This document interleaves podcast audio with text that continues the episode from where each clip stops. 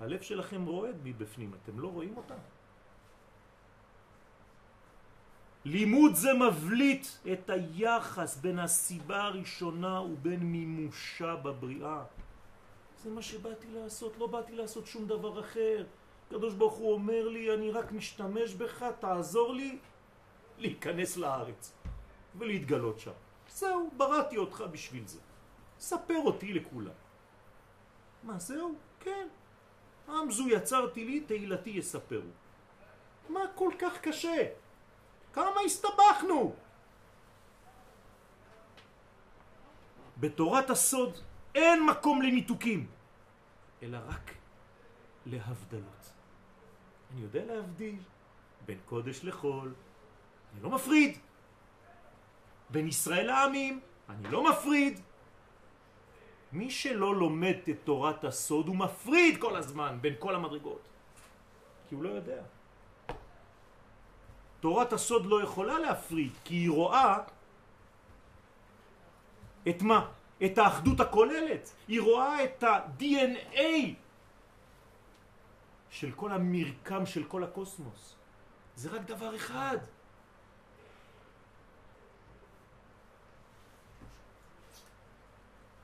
התורה והמלכות הן חלק מקומה אחת. תורת ארץ ישראל היא, היא המגלה את סוד הקדושה שבטבע. זה בדיוק העניין הזה של ביאת המשיח ושל הגילוי האחרון של תורתו של משיח. מה הוא יגלה לנו כבר המשיח? את מה שגנוז בחומר שאתה לא ראית עד היום.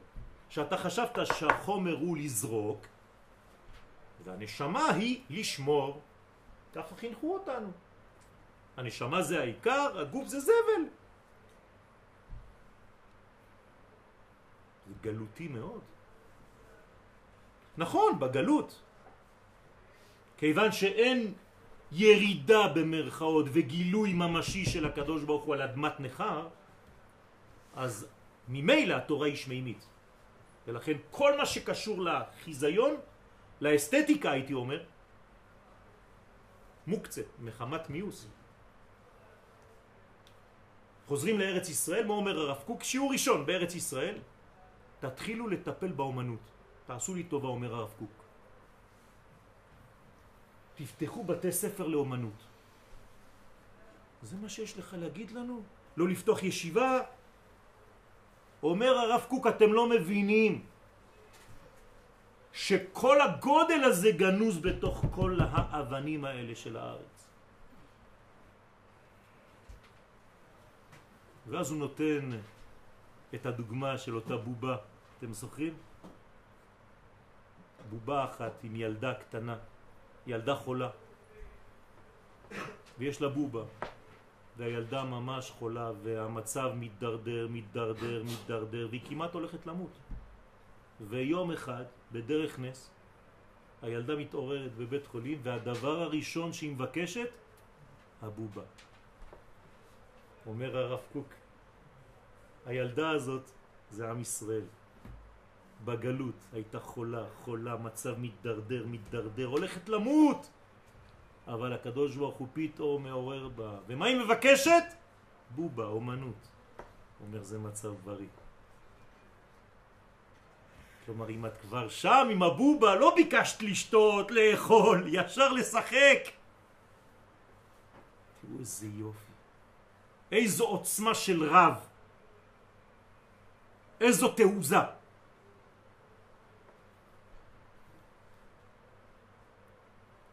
על עוזבם את תורתי, על זה עבדה הארץ. אומר הקדוש ברוך הוא, כיוון שבמבט חיצוני היו כולם לומדי תורה, היית רואה אותם, כולם, הדף היומי, המשנה והאלה והאלה וכל השיעורים, הכל היה, כל יום סדר לא יעבור. אלא שלא עסקו בעומק נשמתה של התורה, הם עזבו את תורתי, הם עסקו בתורתם. דרך אגב, זה מה שאומר דוד המלך. כי בתורת השם חפצו, אבל בתורתו עוסק יומם ולילה.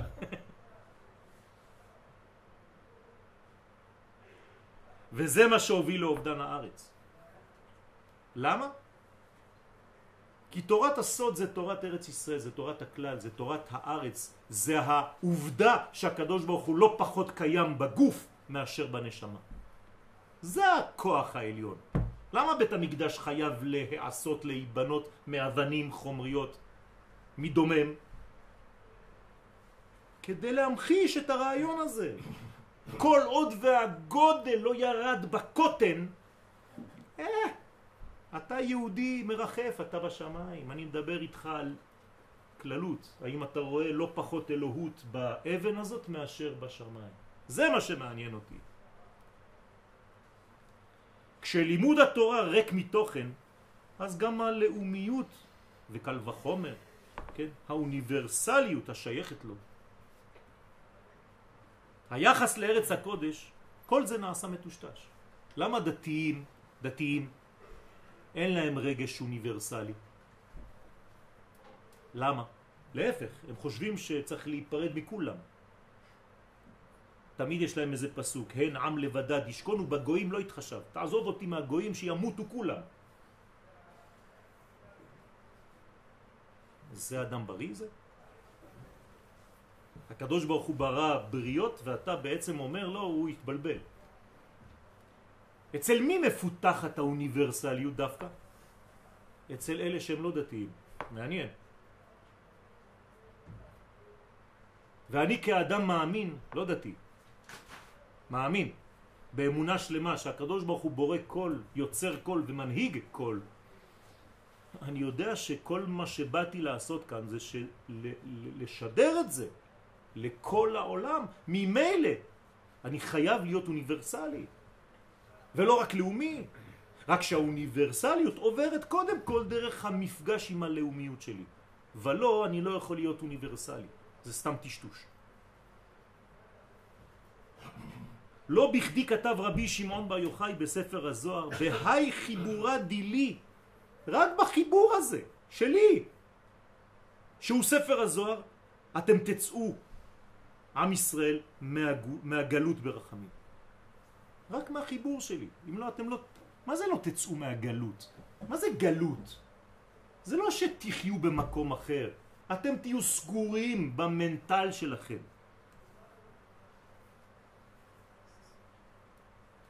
לא תצליחו להיפתח, לא תצליחו להתרחב.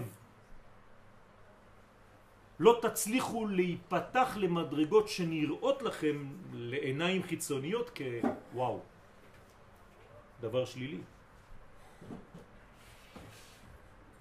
אני רק מזכיר לכם ברמז שיהושע בן נון החליט בכוונה תחילה להתחתן עם רחב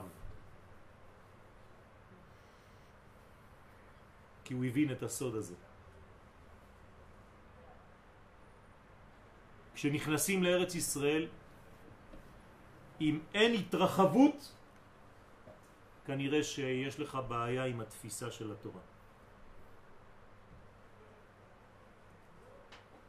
הנה היסוד העמוק של תשעה באב. תורת הקבלה קשורה לתורת הגאולה והיא סוד קיבוץ הגלויות וחזרתן לארץ הקודש כדי להקים בה את המלכות, קרי את השלטון היהודי בארץ ישראל. הרב לוריה מזכיר בספרו בבית גנזי מי שלומד סתרי תורה של רבי שמעון בר יוחאי והאריזל רואה מעלת כלל ישראל שעיקר תכלית כל הבניין העליון של היושר הכל הולך אחר החיתום והוא להמשיך את הבחינה של ייחוד קודשה בריחו כנסת ישראל שהם חלק אדוני עמו. כל מה שאמרתי לכם הנה במשפט אחד. ומשתוקקים, איך אתה תזהה בן אדם כזה? אתה תראה, הוא כולו אש, משתוקקים להידבק בשורש, כמו כל דבר שרוצה להידבק בשורשו. ועל ידי זה בא לאהבה וליראה, אהבה של הנאצל למעצילו. כלומר, כל תוצאה יודעת את שורשה. ויראה שלא להפסיד את הבחינה הזאת. איזה יופי. זו כוונת חז"ל על עוזבם את תורתי, אומר הרב לורי הזצ"ל. היא התורה הפנימית שלי, אשר בה מתבאר קשר קודשה בריחו בכנסת ישראל, וסדר ההשפעה שבא על ידי הייחוד. איך זכיתי להיות תלמיד של רב כזה? השתבח שמו. הנה כל, כל השיעור במשפט אחד.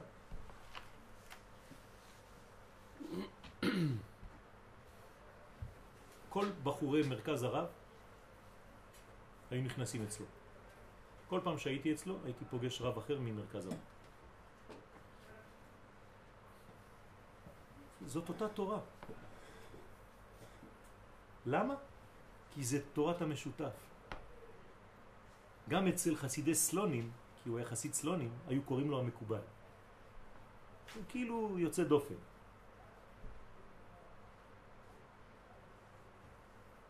אבל זאת התורה. חורבן הבית הלאומי בתשעה באב נבע אפוא מחיסרון בהפנמת רעיון הדעת. זה אובדן הדעת, זה הגלות. חיסרון בדעת. המאפשר למי שרוכש את הדעת תפיסה כוללת על המציאות. רבותיי, זה מה שאני מתפלל, יהי רצון שנזכה.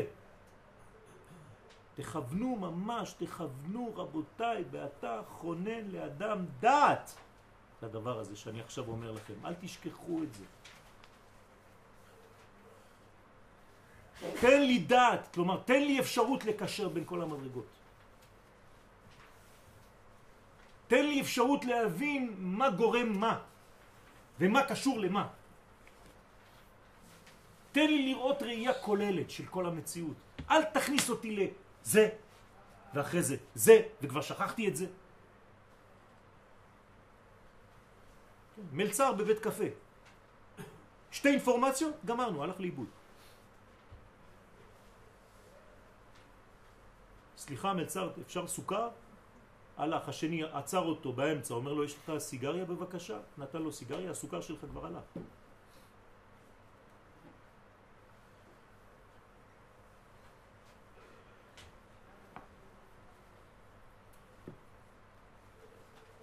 ההתעקשות בלימוד, בלימוד החלק החיצוני מעשי של התורה בלבד חונק את התלמידים, מוביל אותם בעל כורחם אל מצב גלותי כפי שמגלה זאת, מגלה זאת המשנה בפרק א' באבות, מה שאמרתי לכם. אבטליון אומר, חכמים היזהרו בדבריכם, שמא תחובו חובת גלות. אם אתם לא מכניסים זוהר בדבריכם, אתם באופן הכרחי חייבים לסיים בגלות. הגלות תמצא חן בעיניכם. ותגלו למקום מים הרעים. תורה, תורה רעה, חס וחלילה. איך? וישתו התלמידים הבאים אחריכם וימותו. ונמצא שם שמיים מתחלל. בטח שם שמיים, כי אתה חיללת את עם ישראל, לא הבנת מה זה עם בארצו. בית המקדש חרב בגלל אותה שנאה. בגלל חוסר התפיסה הלבנה הזאת. זה נקרא חינם. זה החלק של הקדוש ברוך הוא שנותן לנו חינם. זה נקרא שנאת החינם. הנשמה שלי היא החלק שנקרא חינם. אם אני שונא את הנשמה זה נקרא שנאת חינם. הבנתם מה זה אומר? כלומר, אם אני לא מתקשר לנשמה הקולקטיבית, זה שנאת החינם שהקדוש ברוך הוא הטביע בעולם. זה לא שאני שונא אותך חינם. בגלל ההסתכלות החיצונית על החיים. כשאיננו יודעים לראות את המכנה המשותף בין כל פרטי המציאות, אז בולק רק השינוי, רק השינוי בולט בין כל החלקים, והוא מוליד סלידה ושנאה. הוא לא כמוני. בטבע זה ככה רבותיי. אפרוח שחור, מאה אפרוחים צהובים הורגים אותו. תוך שעה הוא לא קיים כבר, הרגו אותו, חיסלו אותו. הגאון מווילנה זצ"ל בפירושו על תיקוני הזוהר, על הפסוק ואת עשיו שנאתי. למה הקדוש ברוך הוא שונא את עשיו, אומר הגאון מווילנה? כי האדוני יתברך שונא את המקטרגים על בניו. אוי ואבוי. אוי ואבוי אם אתם מדברים על עם ישראל. אוי ואבוי. רבותיי, זהירות גדולה. הוא לא מדבר שזה גויים או מישהו, זה לא משנה. מי שמדבר על הילדים שלי, איך היום אנחנו באינטרנט זורקים, והוא זבל, ואתה זבל, ואתה זבל. הקטרוג על ישראל נובע תמיד מהקדמת הפה לעין. כפי שפעלו המרגלים. זה מה שהוא אומר בנצח ישראל. אתם יודעים שהמהר"ל כתב ספר בנצח ישראל, הנצח ישראל הזה זה רק על מגילת איכה. כלומר, מה התיקון למגילת איכה, לחורבן? נצח. והסברתי לכם בסייעתא דשמיא שיש שבעה רקיעים, נכון? הגמרא מספרת על שבעה רקיעים. הרקיע הרביעי נקרא זבול, והוא שייך לספירת הנצח. ומה יש באותו רקיע? ירושלים של מעלה. כלומר, אם אין לך ראייה באידיאלים, מה הקדוש ברוך הוא רוצה, איך תתרגם את אותם אידיאלים כאן בעולם הזה? אתה לא יודע כלום. הכל אה, אינטואיטיבי, אתה חושב, כן? היעדר גישה מעמיקה לחיים מוביל לעלמא דפירודה. זאת הסכנה האורבת תמיד בחודשי תמוז ואב. אנחנו מסיימים על אותו משקל נאמר בספר אפיקי מים שלא הייתה התורה חשובה בעיניהם ולא הייתה תורתם אלא מן השפה ולחוץ. לא היה אור המחשבה של החוכמה העליונה מאיר שם. והנה כמו שהוא בארץ התחתונה בארץ ישראל שנתקטן מקומה ונחרבה כמו כן הוא בארץ העליונה שבחורבן הסתלקו ממנה תשע ספירות. הבנתם? זה מחזיר אותנו לתחילת השיעור. כלומר, מה קרה בזמן החורבן? המלכות חזרה להיות נקודה קטנה. חסר לה תשע מדרגות. הנה. ונשארה רק בסוד נקודה אחת. מי שלא למד קבלה לא מבין על מה הוא מדבר. אבל ברוך השם עשינו הקדמה קטנה, אז עכשיו אתם יודעים קצת יותר. כי נהורה דסיהרה הוא משמשה, שהוא משמשה, שהוא התורה והבן. רבותיי, החורבן נובע מהפרדת השמיים מן הארץ בכל המדרגות בחיים שלנו. אל תפרידו לעולם בין השמיים ובין הארץ. אתם מבינים שאני מתכוון להרבה דברים, אני לא מתכוון לשמיים ולארץ. בכל התחומים של החיים. הסרת הראייה השמימית מן הארציות התחתונה, כלומר אם אני מסתכל על העת הזה רק בפלסטיק שלו ולא בשמיים שיש בפנים, הפרדתי באותו רגע את השמיים של העת מן הארץ של העת. הבנתם אותי? זה הנזק הגדול ביותר, ושומה עלינו לתקן את המעוות דווקא היום, בעת הזאת. כי זה בעצם מה שגרם לחורבן. חורבן זה הפך מחברון. חברון זה חיבור. ויהי רצון שנפנים ברעיון הכל כך פשוט, כי הוא מתפשט. זאת הפשטות האמיתית. אלוהים עשה את האדם ישר. בעזרת השם יהי רצון שנחזור ליושר הפשוט הזה, הטבעי הזה, הבריא הזה, ונראה בעזרת השם בתקומת מלכותנו ביתר שאת. היא כבר נמצאת, אבל אנחנו נראה אותה ביופייה ובהדרה בקרוב. אמן כן יהיה רצון.